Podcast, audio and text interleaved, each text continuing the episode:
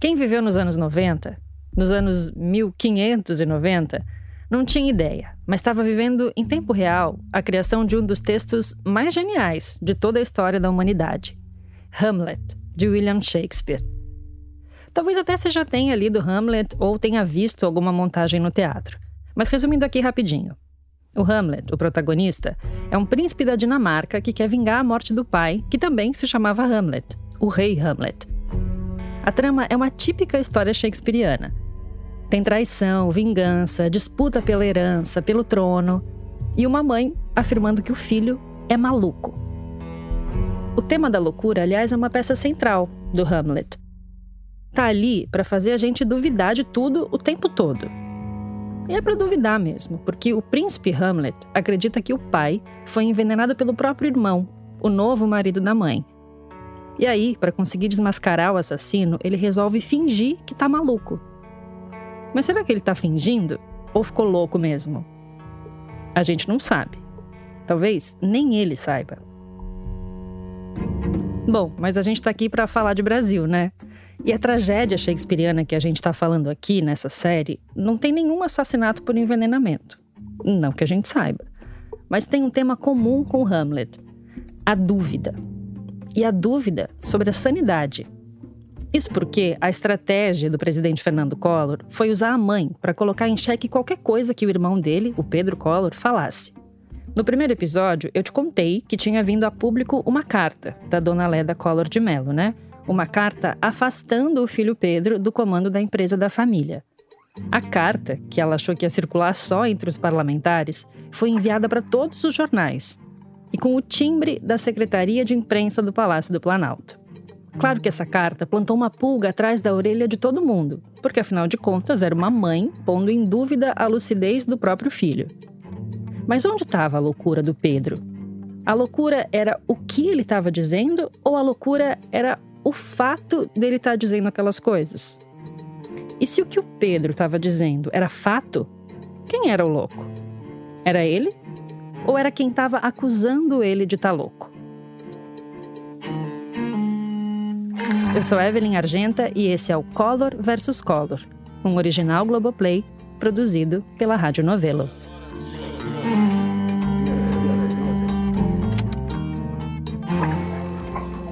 Episódio 2 Pedro Collor conta tudo. Na peça do Shakespeare, o príncipe Hamlet, fingindo que está louco, consegue confirmar suspeitas que ele tinha de quem era o assassino do pai, era o tio dele, o Cláudio, que logo depois de matar o próprio irmão, casou com a cunhada, a mãe do Hamlet, no caso. Pouco tempo depois, vem a oportunidade perfeita para o Hamlet se vingar. Ele encontra o Cláudio, sozinho, de costas, rezando. E ele podia ter dado uma facada nas costas do tio ali mesmo e acabado de uma vez por todas com essa história. Mas aí, ele titubeia e não mata. O Pedro Collor, assim como Hamlet, também estava movido por um tipo de desejo de vingança. Ele tinha acabado de ser demitido e de ter a sanidade questionada pela própria mãe em público. Tudo isso por obra do irmão. Ele ficou puto porque não teve espaço. Aqui, a jornalista Dora Kramer, que conhece como ninguém a história pelo lado do Pedro. E se você está me acompanhando aqui desde o primeiro episódio, coisa que eu recomendo fortemente que você faça para tudo fazer mais sentido, você sabe que a Dora gravou horas de entrevistas com o Pedro Collor em 1992, logo depois dessa confusão toda. Essas gravações são o que guia a gente aqui nessa série e elas vão aparecer ao longo de todos os episódios. Mas aqui é a Dora conversando comigo em 2022. Ele não gosta de não ter tido espaço. Detestou ser preterido. E quando foi preterido, definitivamente jogado fora, aí é que a motivação diz: ah, é? Porque antes da mãe demitir, para mim ficou claro, eu não sei em que momento, tinha algum espaço para conversa. Senti no Pedro que tinha. E o Pedro, que nem o Hamlet, teve a oportunidade de desistir. Bastava o Fernando fazer um gesto. Ele estava esperando talvez uma sinalização do Fernando. Exatamente. Mas o Fernando não fez esse gesto. Aí, quando a mãe faz, acabou. Foi a gota d'água. O balde d'água, né? Então Pedro Collor decidiu seguir em frente. Então ele me mandou ir pro hotel e aguardar. Esse é o Lula Costa Pinto, o repórter da revista Veja, que você já conheceu no primeiro episódio. Aguardei, ele me ligou, mais ou menos na hora do Jornal Nacional, e disse: Ó, vem aqui em casa. Eu fui para a casa dele, estava lá a mesa posta para o jantar, com lugar para mim e para o Sérgio Dutti, repórter fotográfico. Sentamos à mesa, eu, Pedro, Tereza, Ana Luísa, irmã dele, o Sérgio Dutti, né? Jantamos. O Pedro chamou esse jantar na casa dele em Maceió. Isso foi algumas horas depois dele ter ficado sabendo da carta pública da mãe que tinha demitido ele da empresa da família, alegando que ele, Pedro, estava passando por uma grave crise emocional.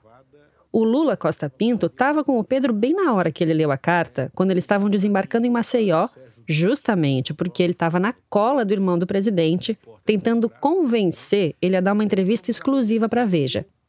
Bom, a carta acelerou e até incendiou um pouco as coisas.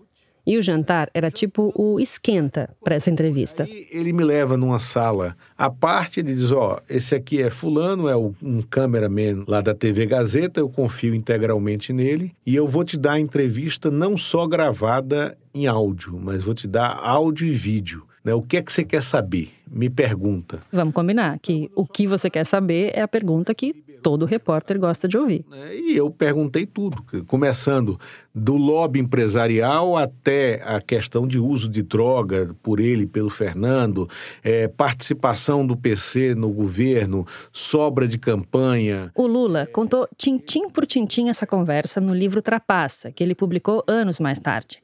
E ali ele diz que a entrevista de fato começou por volta das 10 da noite e que eles só faziam uma ou outra pausa para ele poder ligar para a redação da Veja em São Paulo e ir passando uns highlights para o editor dele, o Mário Sérgio Conte, que ficou acordado a madrugada inteira acompanhando tudo. Entre esses destaques da conversa que o Lula ia passando para o Mário, estava, por exemplo, essa frase: Afirmo categoricamente que PC é o testa de ferro do Fernando. PC, no caso, o Paulo César Farias, tesoureiro da campanha do Collor para a presidência. O Pedro também soltou mais essa. O Paulo César diz para todo mundo que 70% do dinheiro é do Fernando e 30% dele. Nessa chuva torrencial de acusações, o Pedro também ia jogando umas cifras escandalosas e inimagináveis para quase todo mundo, tipo: no segundo turno da eleição de 1989, arrecadou-se perto de 100 milhões de dólares. PC arrecadava o dinheiro, mas solicitava a outros empresários que pagassem as contas. Tudo que o Pedro falou era pólvora pura. E ele provou que definitivamente tinha muita munição para essa corrida armamentista.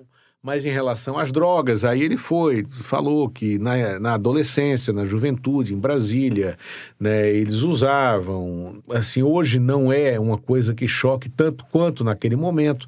Agora, o Collor fez uma campanha com um discurso muito conservador, muito reacionário, é, do ponto de vista comportamental também. Então, aquilo tinha um, um, o condão de provocar escândalos também, fora os escândalos financeiros, aquela coisa dizer, o, o, PC vive dizendo que 70% é do, é do Fernando, 30% é meu, ou seja, a comissão dele era 30%, 70%, 30%, dizendo que pagava as contas da madame, a madame era a Rosane, né, e que a madame gastava demais, né? Então dizia isso também, falava que pagava as contas da casa da Dinda, que pagou as contas da equipe econômica durante a formulação do plano Collor, né, do confisco, da poupança, sugeriu que muita gente soube antes do confisco e sacou dinheiro. Então, assim, a conversa que era explosiva por si só, né? Explosiva pelo conteúdo das denúncias, mas explosiva também porque era um irmão falando as maiores barbaridades do outro, dando pistas de um esquema de corrupção que já vinha levantando suspeitas mas também jogando no ventilador detalhes do passado do outro. E eram detalhes de um passado que iam cair como uma bomba sobre a imagem do presidente e sobre a imagem da presidência da República. Quando eu conversei com o Lula Costa Pinto em março de 2022, já fazia quase 30 anos dessa entrevista que ele fez com o Pedro. E eu fiquei me perguntando como é que o Pedro se sentiu depois de falar tudo aquilo. Tá, então lá. Difícil foi tomar essa decisão. Porque você sempre você leva em consideração que, que você ganha, o que, que você perde? O bom é que eu podia ouvir essa resposta na voz do próprio Pedro, pouco tempo depois dessa entrevista, nas fitas da Dora Kramer. O que, que eu vou ganhar e o que eu vou perder? Porra, eu vou ganhar a tranquilidade, porque quando eu tomei a decisão de fazer aquela gravação, de soltar aquele negócio, eu senti um alívio tremendo. Senti uma sensação de alívio absurda. Puta merda. Aquele peso pela puta, não tenho mais. Que bom, que bom, que bom. Falei, puta que pariu, que alívio. Eu sabia que eu ia entrar no buraco negro, mas eu estava com alívio. Essa divergência, ela vinha te, te sufocando, te, te A, a divergência não. A divergência não. Quer dizer, principalmente aquela sensação de que, de uma maneira ou de outra, mais dia menos dia, até pelos recados que eu recebia, a tentativa seria de me riscar do mapa. Eu dizia para mim, próprio, porra, se esses caras fazem o que fazem com o irmão, imagina o que, que eles não são capazes de fazer com um cara que não é irmão, ou com outro qualquer, ou com quem quer que seja. Eu cheguei à conclusão de que somente eu mesmo podia chegar e abrir a boca e falar. O Pedro abriu a boca e falou por quase cinco horas com o Lula Costa Pinto. E como adora, o Lula gravou tudo, claro. Às cinco e pouco da manhã, né, no dia seguinte à, à gravação, quer dizer, na sequência da gravação, porque a gente passou a madrugada gravando, eu verifiquei que a mi, o meu gravador não gravou, porque eu esqueci de apertar o botão de gravação, meu gravador não gravou a entrevista, eu só tinha aquela gravação. Aham, é isso mesmo. O repórter que tinha gravado a entrevista do ano não tinha gravado a entrevista do ano. A sorte dele é que o tal cinegrafista da Gazeta, chamado pelo Pedro, tinha gravado tudo em vídeo e deu a fita para ele. Vou converter a fita em VHS, porque ela foi gravada em Betamax. Com... Betamax é um tipo de fita em cartucho, que nem VHS, que foi lançada pela Sony nos anos 70. Mas ela acabou não fazendo muito sucesso com o público e ficou meio restrita às emissoras de TV que tinham equipamentos compatíveis com Betamax. E esse não era o caso do Lula Costa Pinto, claro, que precisava de uma VHS para conseguir assistir e levar para a redação da Veja.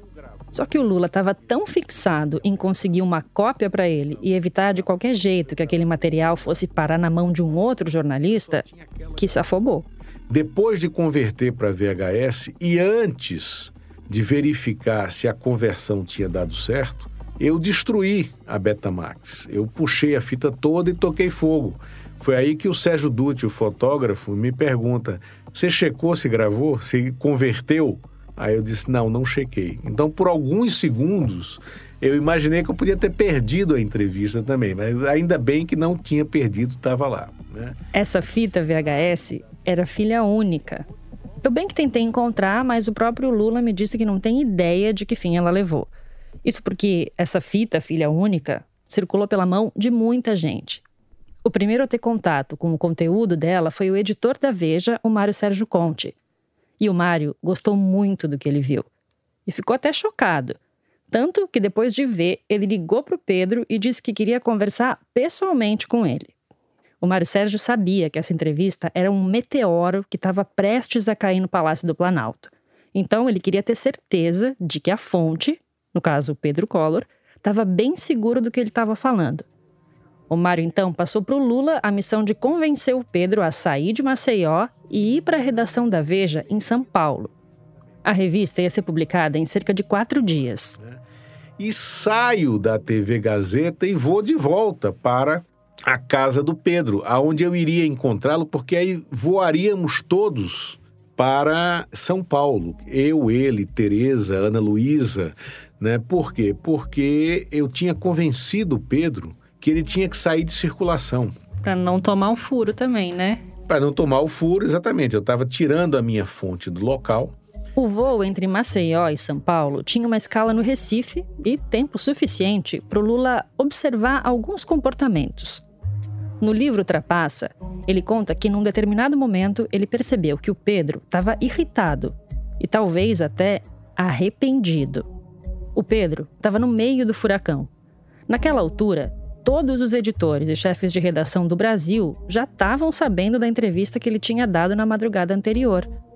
A frase Pedro Collor falou com a Veja correu como um rastilho de pólvora naquele 20 de maio e antes das 9 da manhã, a notícia já tinha chegado no Palácio do Planalto. O presidente Collor se reuniu com o chefe da Casa Militar, o general Agenor Homem de Carvalho, com o secretário de imprensa, Cláudio Humberto Rosa e Silva, com o embaixador, barra cunhado, Marcos Coimbra, e com o secretário de governo, Jorge Bornhausen, que era tipo um ministro da Casa Civil. Enquanto o gabinete de crise já estava montado no Planalto, outra junta começou a se formar na redação da Veja. Aí a gente foi para a sede da Veja. A Teresa Collor contou para Dora Kramer como foi. Eles, porque eu tinha feito a fita, mas eu acho que eles queriam ter certeza da convicção do Pedro, o pessoal da Veja. Então, o Pedro refez o relato quase todo, reafirmou. O Mário Sérgio muito calmo, sabe? No Na cabeceira andar. da mesa, é. No andar. E eu participei da conversa junto com a Ana Luísa. Era como um questionário, sei lá, parecia um negócio assim. Eles, eles queriam ver se o Pedro ia ficar assim, meio confuso, meio atrapalhado, sabe? Pra terem mais certeza, secando. Então, aí o Pedro foi firme mesmo, eu acho até que eles se impressionaram. Mas pela firmeza com que ele falou tudo, reafirmou tudo. A coerência toda do, do raciocínio do começo ao fim e tudo mais. Aí depois eles foram tirar uma foto no estúdio da Abril, longe pra caramba. Aí foi quando o Pedro foi tirar lá umas fotos, tirou. Aí depois para fazer a carta, Enquanto a junta da redação da Veja armava quase um esquema de mutirão para dar conta dos ajustes finais da entrevista do Pedro, a junta no Planalto resolveu mandar um emissário para a sede da revista. O ministro Jorge Bornhausen foi enviado para tentar descobrir o tamanho do estrago que o tal meteoro ia causar. O Mário Sérgio Conte contou essa história no livro Notícias do Planalto, que é tipo a Bíblia que ele escreveu sobre a era Collor. No livro, o Mário conta ponto a ponto como foi esse questionário do ministro. O Bornhausen perguntou: tem corrupção? O Mário respondeu: tem. Tem drogas? Tem. Tem sedução? Tem. Tem rabo? Como, ministro? É, tem rabo. Homossexualismo? Não, não tem. Não dá para saber quanto a estratégia política da presidência ia mudar se tivesse rabo ou não. Mas a tríade sedução, drogas e corrupção com certeza já ia dar o que falar e já era motivo suficiente para a enturragem do Planalto tomar providências. E aí, o Lula Costa Pinto, que estava achando que já tinha cumprido o papel dele nessa história, recebeu mais uma missão. Aí quando vai a sexta, eu, eu então escrevo tudo, participo do fechamento da revista e tal. Quando é sexta-feira de manhã cedo, o Mário Sérgio me chama na sala dele, já com o diretor jurídico da editora Abril, e diz o seguinte: ó, tem um risco de o Pedro voltar atrás ainda, mesmo que a entrevista tenha sido gravada. Então eu te aconselho a não ir para casa. Vai para o Maxud e espera o Pedro te receber para você garantir que ele não vai voltar atrás. Eu fui. É, quando o Lula achou que o Pedro estava com cara de arrependido no avião, ele não estava paranoico. Mas quando ele tocou para o Maxud Plaza, ele não tinha ideia do tamanho da angústia que estava pairando no quarto onde o Pedro e a Teresa estavam hospedados. Na verdade, não era só um quarto. Então eu fui para o Maxud, o andar inteiro, aonde ficava a suíte que ele estava, estava interditado.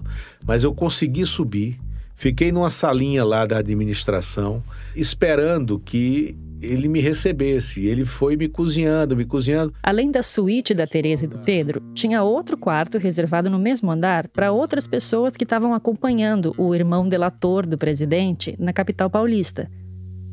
Só quem estava lá naquele momento pode dizer o que estava acontecendo naquele andar interditado no Maxud Plaza. A Teresa estava, e ela contou para Dora. Os advogados, ah, o pessoal passou a noite todinha, ficou no quarto vizinho, bebendo, e até o advogado bebia pra caramba, assim. E, e conversando, e falando, e estudando, e não sei o quê. E, e- e- tinha que dar uma satisfação à imprensa. A gente não tinha ninguém que assessorasse, ajudasse a gente a falar com a imprensa. Eu- a gente recebia os bilhetes, eu que respondia, em papelzinho assim, sabe? E aquele sufoco. Aí- Essa mistura explosiva de advogados, uísque e bilhetinhos para a imprensa tinha uma razão de ser. horas antes, tinha pipocado uma notícia. Aí de noite, nessa aqui, chegaram os advogados e eles disseram que a gente que podia ir preso, porque o presidente nesse caso, questão da verdade e tal e tal. Essa presunção de veracidade que a Tereza está falando para Dora é uma prerrogativa que um funcionário público tem de ter fé pública ou de estar tá falando a verdade. Como o presidente da República é um funcionário público, ele tem essa presunção. Nesse caso, Pedro teria que provar todas as denúncias, porque já se parte do pressuposto de que o presidente está sim falando a verdade. Com essa vantagem jurídica, digamos assim, todas as notícias que chegavam de Brasília davam conta de que o grupo próximo do Fernando Collor estava exultante, convicto de que agora o Pedro ia ser preso pelas acusações contra o presidente. O Pedro, que tinha chegado em São Paulo na posição de acusador, apontando todos os desvios do governo e da vida privada do próprio irmão, esse mesmo Pedro estava começando a ver o jogo virar. Agora, era ele quem podia ser o acusado. E que ele não podia falar no nome do presidente, porque se ele falar, quanto mais? O presidente precisava provar que isso não, não era aquilo. Então, que ele era que tinha que, que recuar, não é que recuar, ele tinha que ficar numa posição mais neutra, porque senão cada vez a situação dele podia complicar mais. Teve a sensação que naquele momento o Pedro virava réu?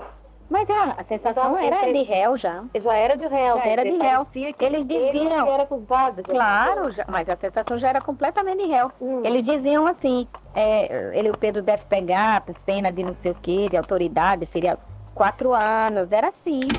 A Tereza está falando do crime de desacato à autoridade. Se você desacatar um servidor público no exercício da função, dependendo da gravidade do desacato, você pode ser detido. A pena não chega a quatro anos, como a Teresa está falando. Mas naquela altura não importava o tempo. Eles não queriam nem pensar na ideia de prisão.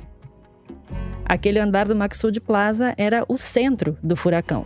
E o Pedro e a Teresa estavam sendo tragados por ele. Era uma situação. Eu, eu tinha uma angústia horrível, porque eu pensava, preso porque tá falando tudo. Ninguém apareceu, não veio ninguém para ajudar. E, a, e o Pedro Firme, eu também disse lá, não volta atrás, não posso. Foi nesse, nesse momento, na quinta-feira, que na terça demitido, quarta na Veja, na quinta foi esse negócio, aí na sexta eles queriam tentar impedir o lançamento da Veja. Lembra dos advogados do Pedro que estavam no quarto do lado bebendo e falando alto? Bom, eles garantiram uma participação especial no furacão. Aqui, de novo, o Lula Costa Pinto. Advogados do Pedro entraram na justiça pedindo a busca e apreensão de todos os exemplares da Veja. Ou seja, era pela primeira vez, depois da ditadura, uma publicação ia ser proibida de circular. Né? É, e o que era isso? Era um acordo que o Pedro tinha feito com o Fernando Collor. Quer dizer, então, o Pedro, que já estava com cara de arrependido depois de dar entrevista para o Lula Costa Pinto, foi convencido pelos advogados a de fato voltar atrás e mandar recolher as revistas. Porque esses mesmos advogados não podiam garantir que o Pedro não acabasse preso por causa dessa brincadeira.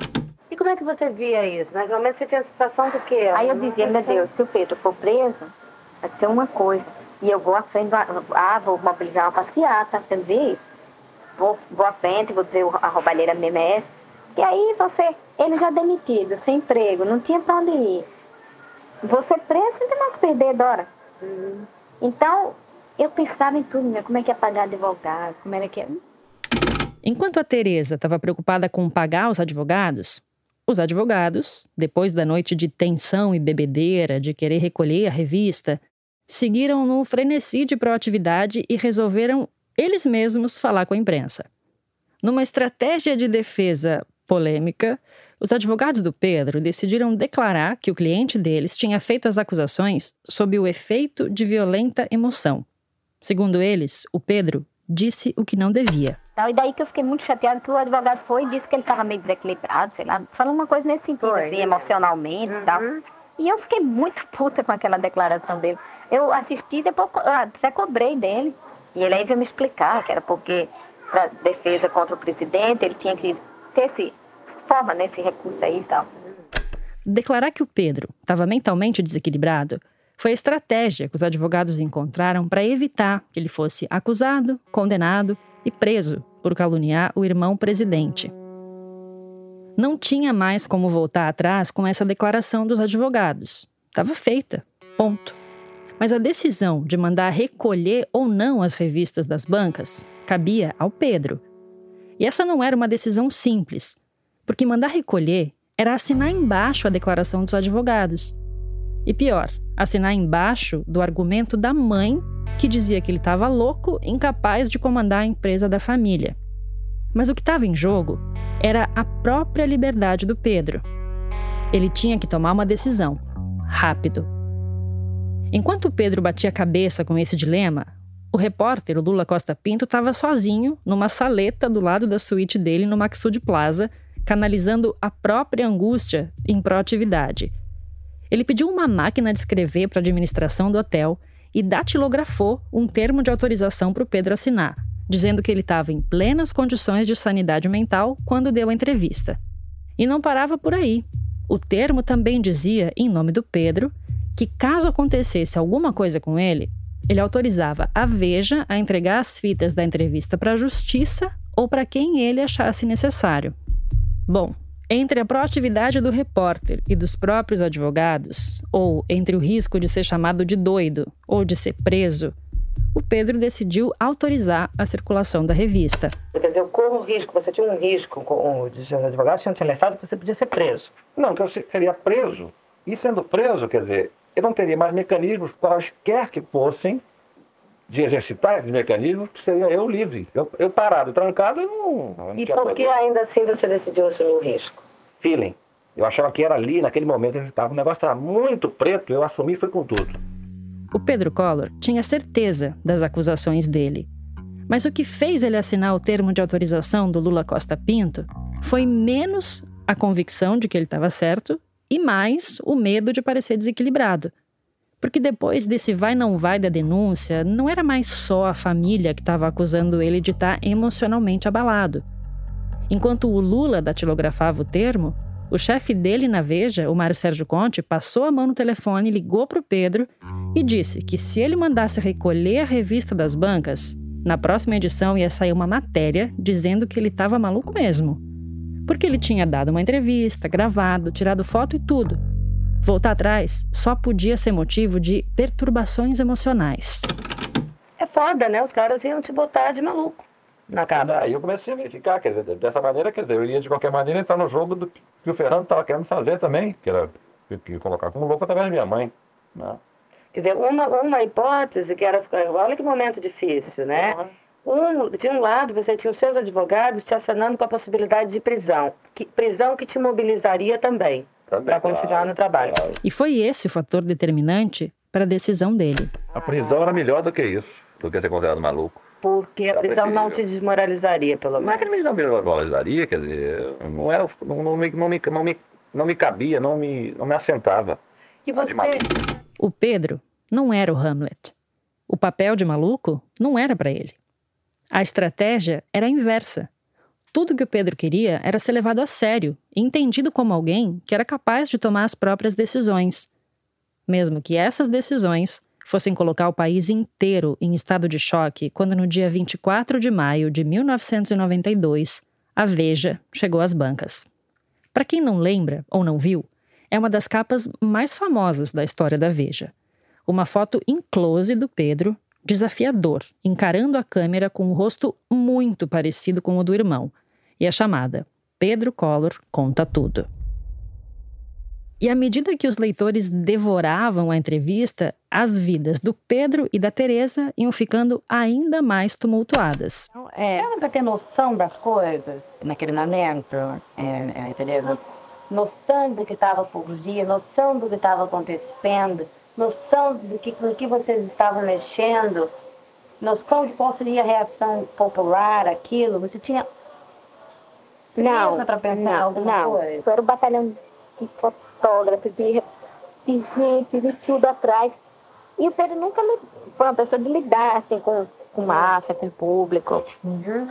Ele ficava, a gente ficava meio atordoado, porque você não sabia nem para onde mexer, sabe? Porque de repente você vira uma, uma coisa assim, do dia para a noite, você nunca testou, nem nunca almejou. Aí, aí você tá vida, né? Assim, você não dá para avaliar direito. Então. Em uma semana, o Pedro deixou de ser o irmão obscuro do presidente para se tornar uma celebridade. Jornais, todo dia o Pedro estava na, na, na, primeira página. Uhum. Muitas achavam que ele era louco mesmo, né? Você chegou a ter algum contato com esses tipos de, de, de reação? Ah, as pessoas chamavam pelo nome, pelo carro, batiam para abrir o vidro, sabe? Quando a gente parava no final, e como era apontavam. pessoas, né, Paulo? Para, batiam palmas. Parabenizando. É, é, com gra... positiva. É, positiva. E esse é o austerismo. Quem era negativo não falava. Mas o avesso da fama também estava ali presente. Ou melhor, uma outra fama estava começando a colar no Pedro. Muita gente achava que ele era louco. Era não, porque... ouvia falando? Não, porque muita gente pode dizer, pô, esse cara é maluco, vai dizer isso pro irmão, cara, quer dizer, é uma coisa mesmo que era só na cabeça. Achava que podia pegar aquela história. Ah, eu achava que, claro, uhum. claro que você, Dora, vindo da família, claro que queria pegar. Uhum. A fama de maluco que tinha partido da família perigava virar consenso, mas o Pedro teve uma sacada. E ele teve a brilhante ideia, que eu acho que foi iluminado na hora, de dizer que ia fazer os exames de cabeça. Foi ele que deu. O próprio Pedro decidiu se submeter publicamente a um exame de sanidade mental. E aí parti para fazer aqueles exames todos de cabeça. Como é que você decidiu fazer aqueles exames? Foi a conselho de alguém? Na mesma hora, não sei, mas eu batei. Eu falei, pô, hum, a mãe lança a suspeição sobre a sanidade mental do filho. Eu, se esse filho tem interesse em que isso seja passado a limpo, vai aos médicos, às autoridades do ramo que possam dizer que você é louco ou que você não é louco. Nesse momento, o Pedro tinha uma missão oposta à do Hamlet. Se o príncipe da Dinamarca queria convencer todo mundo da própria loucura, o Pedro queria provar que não estava louco. E se a gente parar para pensar, a missão do Pedro era bem mais difícil. Como é que se chega à conclusão de que uma pessoa ela é saudável é, mentalmente, psiquiatricamente falando? A melhor pessoa para me responder essa pergunta é um psiquiatra. Psiquiatricamente falando, eu, talvez eu possa tentar de responder. Se você fazer essa pergunta para um psicanalista, existe um xiste, né, é, que diz o seguinte: de perto ninguém é normal. O que é uma certa realidade. Todos nós temos as nossas vicissitudes. Entendeu? Quer dizer, chegando perto e conhecendo as vicissitudes de alguém, a linha que separa a sanidade da loucura é um pouco mais borrada. Mas quando eu disse que precisava consultar um psiquiatra, eu não fui clara o suficiente. Esse que você está ouvindo é o Dr. Miguel Roberto Jorge, psiquiatra da Escola Paulista de Medicina. Ele não é qualquer psiquiatra. O Dr. Miguel é especialista em diagnóstico psiquiátrico, uma coisa muito útil para saber de que mal psíquico uma pessoa está sofrendo. E foi por isso que, naquela mesma semana de maio de 1992, o Dr. Miguel foi convidado para examinar o irmão delator do presidente e apresentar um laudo comprovando as condições mentais do Pedro. E o Dr. Miguel sabia em que barco ele estava se metendo. E aí aparece o, o, Pedro Collor, né, dizendo coisas a respeito do, do irmão que não eram nada abonadoras, eram muito desabonadoras e a mãe deles, né, é, dá uma entrevista para a imprensa desqualificando o que o Pedro Collor havia dito a respeito do, do, do Fernando, é, dizendo que o Pedro era, um, era um, um, indivíduo que era um desequilibrado mental, que ele tinha uma doença mental e que aquilo tudo era coisa da cabeça dele, que não tinha nenhuma verdade ali, né? É, não, não foi bem assim, a gente sabe.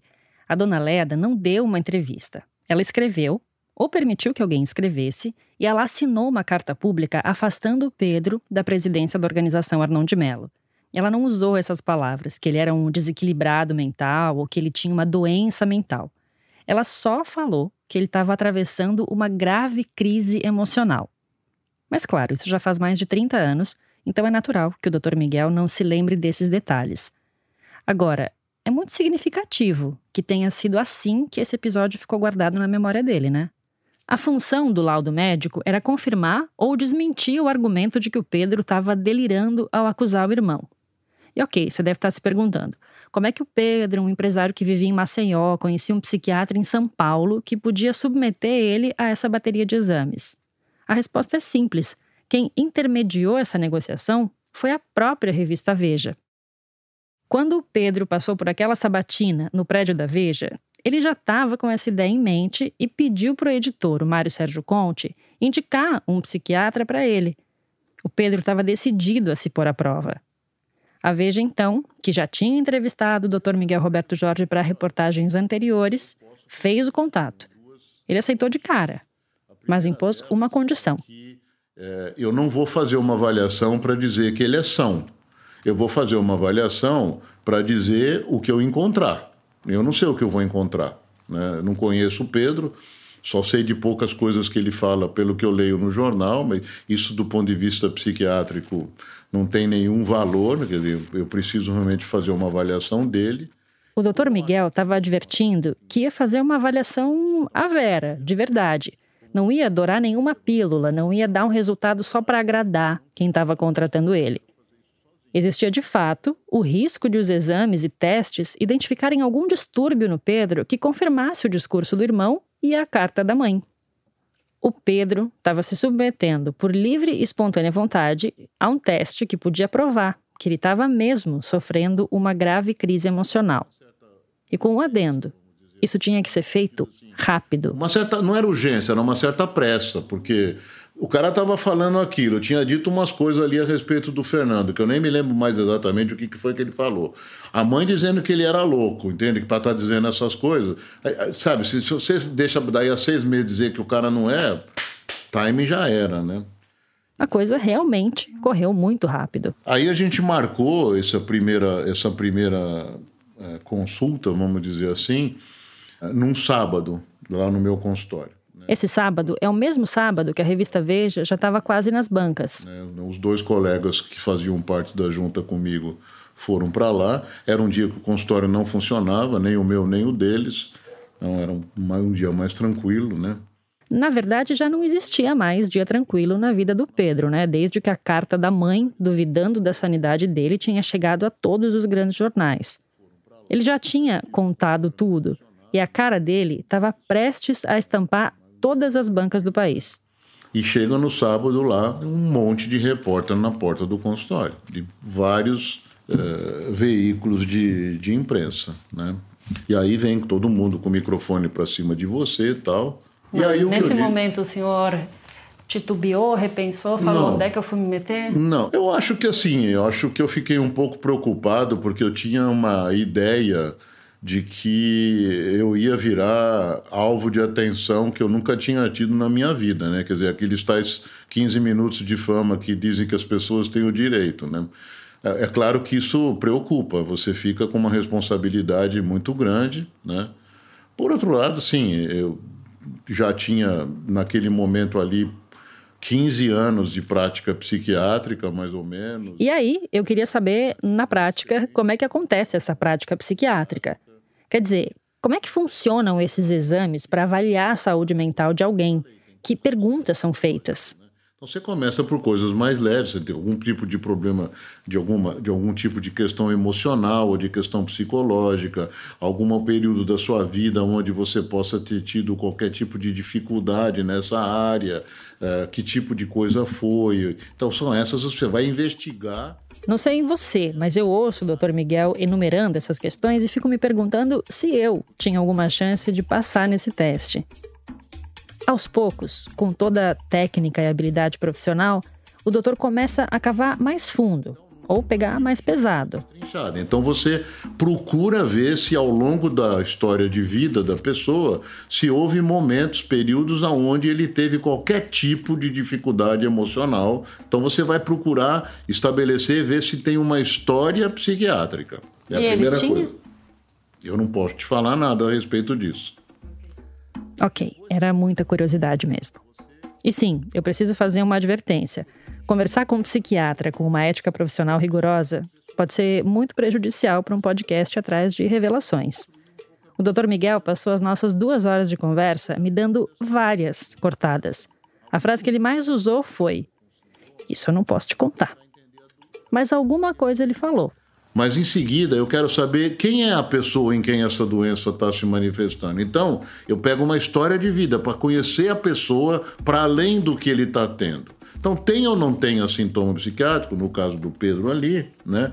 A gente vai, pro, a gente vai construir essa biografia. O que, que você sabe sobre a gravidez, como foi o parto? Você teve um desenvolvimento normal na sua primeira infância, andou e sentou e, e falou na época que é mais ou menos. Você vai construir aquilo que é, a, a, de uma certa maneira, uma história de interesse médico-psicológico e constrói a biografia da pessoa. Claro que eu fiquei animada, querendo saber mais de tudo isso e dando corda. Ele falava da família. Quando ele falava da família, é, existia alguma manifestação que o senhor pensou que pudesse ser algum sinal, alguma coisa? Sinal de quê? Não havia uma emoção, por exemplo. Eu não sei se você está querendo saber se tinha uma, uma coisa meio raivosa. Uma... Não, não tinha. Era um relato assim neutro. Não, não tinha nada. Não era uma coisa nem apaixonada nem raivosa. Era simplesmente uma estava me contando uma história. Mas a missão do Dr. Miguel era descobrir se tinha algum delírio no fundo daquelas histórias que o Pedro estava contando. Por isso, ele pediu mais exames. Então pedimos lá alguns exames de laboratório para ele. A gente pediu o exame de imagem para ele, né? acho que foi uma tomografia que a gente pediu. E a gente pediu um teste psicológico, que é o teste de rochas, né? Porque o teste de rochas, ele através da exposição àquelas pranchas com manchas, né? Você já deve ter visto o teste de Rorschach em algum filme ou documentário. O psiquiatra mostra para o paciente uma folha com uma mancha de tinta meio indefinida. Mas aparentemente, o que você enxerga nessas manchas pode ser bem determinante. O que, que, consegue se descobrir através desse exame? Você, eu não sou um especialista em rochas, né? Mas assim, você pode ver se tem traços mais de natureza neurótica, ou se o indivíduo tem um funcionamento lá no fundo da mente dele que sugere é, certas coisas de natureza psicótica que podem representar uma questão de, de, de uma dificuldade de é, contemplar a realidade, mesmo sem ainda o cara estar tá apresentando um sintoma, entendeu? Então, Quer dizer, se o Pedro tivesse disfarçando muito bem a própria loucura, o teste de Rorschach podia entregar. Então, a junta médica, comandada pelo Dr. Miguel, foi reunindo mais informações e tentando chegar a alguma conclusão sobre a sanidade e até sobre a personalidade do Pedro. A gente tem é, certos questionários que têm perguntas e respostas estruturadas, através das quais você, de alguma maneira, pode avaliar, e a gente gosta principalmente de avaliar características de personalidade através desses desses questionários. Tá? Então, esses questionários eles procuram dar um pouco mais de, de organização para você poder ter alguns parâmetros, pelo menos, que te permita pensar um pouco a questão da personalidade da pessoa, entendeu? Aí, pela primeira vez, pareceu que o Dr. Miguel ia me revelar algum achado. Né? Achou que ele tinha, assim, algum algum tipo de característica de personalidade que poderia eventualmente, como eu disse, traços de personalidade que qualquer pessoa pode ter, que dão uma característica de indivíduos serem mais ou mais impulsivos ou mais extrovertidos, outros são mais. Não, ele tinha lá certas características na personalidade dele que eventualmente poderiam ou não trazer algum tipo de dificuldade no, no que. Seriam quais características no caso dele? Não vou te dizer. Olha, se a postura do Dr. Miguel como médico em 1992 foi parecida com a que ele teve como entrevistado em 2022, eu imagino a angústia do Pedro e da Teresa depois de horas, dias, de um batalhão de exames. Eles saíram da clínica tão no escuro quanto eu saí dessa entrevista. Na conversa com a Dora, a Teresa trouxe uma imagem para falar de como ela estava se sentindo nesse momento. Então tudo, Dora, era um medo. Porque eu, eu me sentia assim como se eu tivesse uma equilibrista na corda bamba. E quando a Teresa saiu com o Pedro da clínica, na corda bamba, encarando a vertigem dos flashes dos fotógrafos, ela usou uma estratégia para evitar a queda. Eu ainda não tinha um resultado, mas eu saí bem sorridente. Aí os repórteres diziam assim: Ah, eu acho que, que não deu nada, porque olha a cara dela. entrando dentro do carro, eu dando tchau. Eu nem saiu até um, no Jornal Nacional, de noite a gente viu, eu rindo assim, dando tchau, entrando no carro. E ele dizia, pela cara da esposa, eu acho que saiu correndo tudo bem e tal. E eu aí, sim, Maria, sem, na momento não tinha resultado nenhum. O sorriso da Tereza virou notícia nos jornais da noite. Mas nos dias entre o exame e o resultado, ninguém dormiu. E eu não dormia, e não contei a ele, né? Porque eu não ia contar para não deixar ele uma agonia dentro desse caso, andava de um lado para o outro, uma sensação de, de, de, impotência ao mesmo tempo, porque você, você não podia, o que você tinha feito estava feito. Você não tinha mais nenhum instrumento para usar maior assim. Mas a Teresa tinha uma razão muito concreta, pelo menos no pensamento dela, para não pregar o olho naquelas noites. Meu medo, Paulo, eu tinha medo. Eu achava que o Paulo César ia comprar os médicos. O áudio tá um pouquinho abafado, mas a Teresa disse para Dora que tinha medo que o PC tivesse comprado os médicos para alterar o resultado dos exames. Porque não é como um exame de sangue que tem os dados. Um exame psiquiátrico é muito, muito complicado. Eles diziam muito mais fácil dizer que a pessoa é louca do que dizer que ela é sana. Então eu dizia assim, vamos dizer que ele é mais ou menos doido. Entendeu? Vai dizer uma coisa assim, então ficar indiscreto, porque. Então eu dizia, meu Deus, se o Paulo César comprar, né, coitado, não é que eu. É porque o dinheiro é tão grande ali que você, como ele sempre dizia, todo mundo tem um preço. Não que então, confiasse de tudo. Não, não, não é que eu achasse dos médicos, querido. Mas era o poder. O poder da, da força, da corrupção, porque além do poder da grana, era o poder do governo. Então, de repente, você diz, governo, eles, você está vendo de encontro ao governo federal. A Tereza não conhecia os médicos do exame, mas sabia o tamanho das forças que o Pedro estava enfrentando. E para aumentar a angústia, na véspera da divulgação do laudo, ela recebeu um telefonema. Aí, Dora, me liga o médico de noite. Ele diz assim, é que é, queria muito que eu estivesse presente, se eu perguntando se eu ia para São Paulo com o Pedro, que queria que eu estivesse presente para poder dar o resultado junto comigo. Aí eu cheguei para Didi, essa noite eu não dormi. Didi, vão dizer que ele está doido. Vão dizer que ele está doido. E me pediram para ir para poder é, segurar, segurar, né? Porque já pensou, Didi? O telefonema dos médicos foi a cereja do bolo de ansiedade para Teresa. Uma ansiedade que ela compartilhava com todo mundo que estava acompanhando a história. No caso, o Brasil inteiro. E quando eu digo o Brasil inteiro, não é exagero. Os exames do Pedro foram feitos com o claro objetivo de serem midiáticos. O próprio Pedro tinha feito disso um palco. Então, nada mais lógico do que transformar a divulgação do laudo num evento. E não foi qualquer evento. O Pedro convocou uma coletiva de imprensa no mesmo cenário da angústia dos dias anteriores, o Hotel Maxud Plaza, onde ele estava hospedado. O Maxud era um dos hotéis mais luxuosos de São Paulo o Frank Sinatra já tinha se hospedado lá, e três anos depois dessa coletiva, os Rolling Stones se hospedaram. Mas naquele dia, o show era do irmão do presidente, com direito a atraso e tudo. Acompanhado pela mulher Maria Tereza, do advogado e da equipe médica que o examinou na semana passada, o empresário Pedro Collor de Mello apareceu no auditório do hotel com 45 minutos de atraso Conversando com quem acompanhou o caso na época, o auditório do Maxud parece pequeno para todo mundo que lembra de estar tá naquela sala. Parece o Maracanã da final da Copa de 50, tava todo mundo lá. A Teresa tem uma memória visual desse dia. Aí foi no auditório do Hotel Maxud para o Pedro dar o resultado. Aí foi nesse dia, eu me lembro, eu botei um conjunto que depois eu mostrei de xadrez, mas não que eu pude usar. Aí fomos, eu tive o meu lugar ao lado do Pedro, a mesa comprida, e aí a imprensa toda reunida. E aí eu me lembro que quando leram uh, o diagnóstico, né, foi lido. Não é que leram o diagnóstico. Isso porque o diagnóstico de um paciente é sigiloso e o médico não pode simplesmente ler o laudo de um exame psiquiátrico em público. Quem me contou isso foi o Dr. Miguel Roberto Jorge, o chefe da junta médica, quando eu pedi para ler o laudo, e ele não deixou, para surpresa de zero pessoas nessa altura, né? O Dr. Miguel estava nessa mesa que a Teresa descreveu, só que preferiu ser discreto e só responder as perguntas técnicas. E com o laudo na mão, o Pedro tinha o direito de fazer o que ele quisesse. E ele quis ler o laudo do próprio exame de sanidade mental em público. Concluímos que o senhor Pedro Collor de Mello encontra-se no momento apto a realizar todos os atos de responsabilidade civil, não apresentando nenhum diagnóstico psiquiátrico. São Paulo, 27 de maio de 92. A imprensa estava lá em peso para registrar aquele momento. Desde repórteres, cinegrafistas, fotógrafos, até cronistas.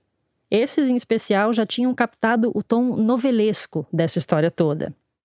O cineasta Arnaldo Jabor, que você deve lembrar por ter escrito algumas das crônicas mais ácidas do jornalismo brasileiro, também estava lá. O Jabor já vinha escrevendo sobre o caso na Folha de São Paulo e leu esse momento com uma leve ironia. Abre aspas. O laudo absolve Pedro da loucura. Segundo os médicos, Pedro é são como um iluminista. E tudo correu numa santa paz jurídica. Pedro falou como o homem mais calmo do mundo, iluminado pelo sorriso da esposa. Era o império da razão. Voz tranquila, pausas corretas, educação europeia, suaves respostas, sorrisos civis, tudo uma desesperante aula de lógica. Fecha aspas. Numa outra crônica, o Jabor refletiu que, abre aspas, por baixo da capa da lógica e dos sorrisos civis estava a verdadeira loucura do Pedro. Claro, Pedro é louco, feito os loucos de Shakespeare, os únicos que dizem a verdade. Claro, o homem é revolucionário porque louco. Denuncia o mal da sua classe consigo mesmo. Claro, o Pedro é louco porque está quebrando as regras do jogo, o Pedro é louco porque é da elite e denuncia as elites. Pedro é o Tiradentes dos otários, o Joaquim Silvério da burguesia. Pedro denuncia os ineiros e é genro de usineiro. E Pedro, meu herói louco, zurrava, cercado de bufões. Fecha aspas. O herói louco shakespeariano do Jabor não estava cercado de bufões. Mas mesmo assim, a leitura do laudo provocou uma reação inesperada na Teresa. E aí eu me lembro que eu dei uma, uma risada quando disse que era normal e que depois a família soube que tiveram ódio. Hum. Como era que não acontecesse, eu podia dar uma risada hum. e tal. Porque eu rindo, rindo no fundo da cara deles. O riso da Teresa podia ser o riso de alívio depois dos dias de tensão reprimida. Mas claro que tinha um quê de desafio naquela risada. O fato é que o riso da Teresa chamou a atenção de todo mundo. Na verdade, os flashes não tinham parado de disparar desde a chegada dela. E tem cá, já tinha começado o negócio em torno de você? Não, começou nesse dia. Começou nesse? Sim, aí nesse dia o Lula Costa Pinto, o repórter da Veja, que tinha feito a matéria bomba, também estava no auditório do Maxud nesse dia, claro. E ele lembra bem do impacto da presença da Teresa. E quando ela entra no auditório, eu estava ao lado do Arnaldo Jabur. Tem fotos disso. A Tereza está com um terninho, tweed, né? É, tal, é aquela foto, um terno meio vermelho, né? Quadriculado. Para você que não viveu essa época, eu vou te contar. A roupa da Teresa marcou o imaginário de quem viveu aquele dia. Era um taillé de saia e blazer quadriculado em verde e vermelho. Virou ícone fashion, pautou revista de moda, e tirou da Teresa qualquer anonimato que ela pudesse ter conservado até então. No final, Arnaldo Jabor, que tinha vindo naquela. Eh, ele estava na esteira do sucesso dele, Eu Sei Que Vou Te Amar, que, eu, na minha opinião, era o melhor filme dele. Mas ele era colunista da Folha, né? E aí ele virou para mim e disse: essa vai ser a namoradinha do Brasil. E fez e escreveu sobre a namoradinha do Brasil. E o que ela fala não é pouca coisa. Com a autoridade de quem se preparava para substituir a Regina Duarte no papel de namoradinha do Brasil, a Teresa pediu o microfone e lançou uma provocação para eles. E esse eles, claro, era o outro lado da família Collor. Porque no que disseram que você era louco, Vem um diagnóstico completo, uma equipe com todos os tipos de, de, de, de exames. Que aí, quando me perguntaram, eu digo, agora eu quero ver se o presidente se submeteria a esse, esse, esses exames. Eu disse. E quero ver quem da família submeteria e teria esse resultado. O que ia acontecer se a família Collor de Mello se submetesse aos exames que o Pedro fez? O Dr. Miguel Roberto Jorge me deu uma pista para correr atrás do melhor diagnóstico você vai construir aquilo que é, a, a, de uma certa maneira, uma história de interesse médico-psicológico e constrói a biografia da pessoa. Como é que foi a infância, como é que foi a adolescência, como eram questões de sociabilidade, como é que foi na escola, se teve problema de adaptação. Aí você conversa a respeito de problemas psiquiátricos na família particularmente nos antepassados. É um né? momento que, inevitavelmente, a pessoa fala de si e da família, exato, da relação com a exato, família. Exato, exato. Uhum. Né? Então é importante saber que coisas aconteciam, acontecem na família, é, irmãos, primos, pais, avós, tios, né, os mais próximos principalmente. Né? E disso o senhor não pode me falar nada. É, eu... Claro que ele não falou, mas eu dei um jeito de descobrir em outro lugar. No próximo episódio, eu te conto. Color vs Color é um podcast original Globoplay, produzido pela Rádio Novelo. Eu sou Evelyn Argenta e faço a produção, pesquisa e reportagem desse podcast. E também assino o roteiro com o Aurélio Aragão, da Segundo Andar. Esse projeto foi criado a partir das entrevistas que a jornalista Dora Kramer fez para escrever o livro Passando a Limpo a Trajetória de um Farsante, que o Pedro Collor publicou pela editora Record em 1993. Além de ceder o material das fitas que ela gravou para a elaboração do livro, a Dora é a consultora desse podcast.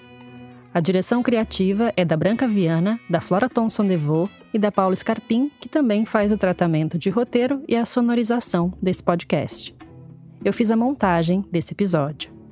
A checagem é do Plínio Lopes. A produção executiva desse programa é do Guilherme Alpendre e da Marcela Casaca. Nossa gerente de produto e audiência é a Juliana Jäger. A promoção da Rádio Novelo é feita pela Bia Ribeiro, com peças do Matheus Coutinho. A identidade sonora de Color vs Color foi composta por Pedro Leal Davi. A finalização e a mixagem do programa são obra do João Jabassi e do Luiz Rodrigues, da Pipoca Sound, que é onde eu gravo a locução do podcast. Além das fitas gravadas pela Dora Kramer para elaboração do livro, a gente usou áudios da Rede Globo neste episódio. Também lemos trechos na íntegra de duas colunas do jornalista Arnaldo Jabor, publicadas na Folha de São Paulo e reunidas no livro Os Canibais Estão na Sala de Jantar, lançado pela editora Siciliano em 1993. Abel Baroni a Laura Helstab, o Pedro Gutmann e o Guilherme Povas fizeram as transcrições das entrevistas desse episódio. Obrigada e até o próximo capítulo.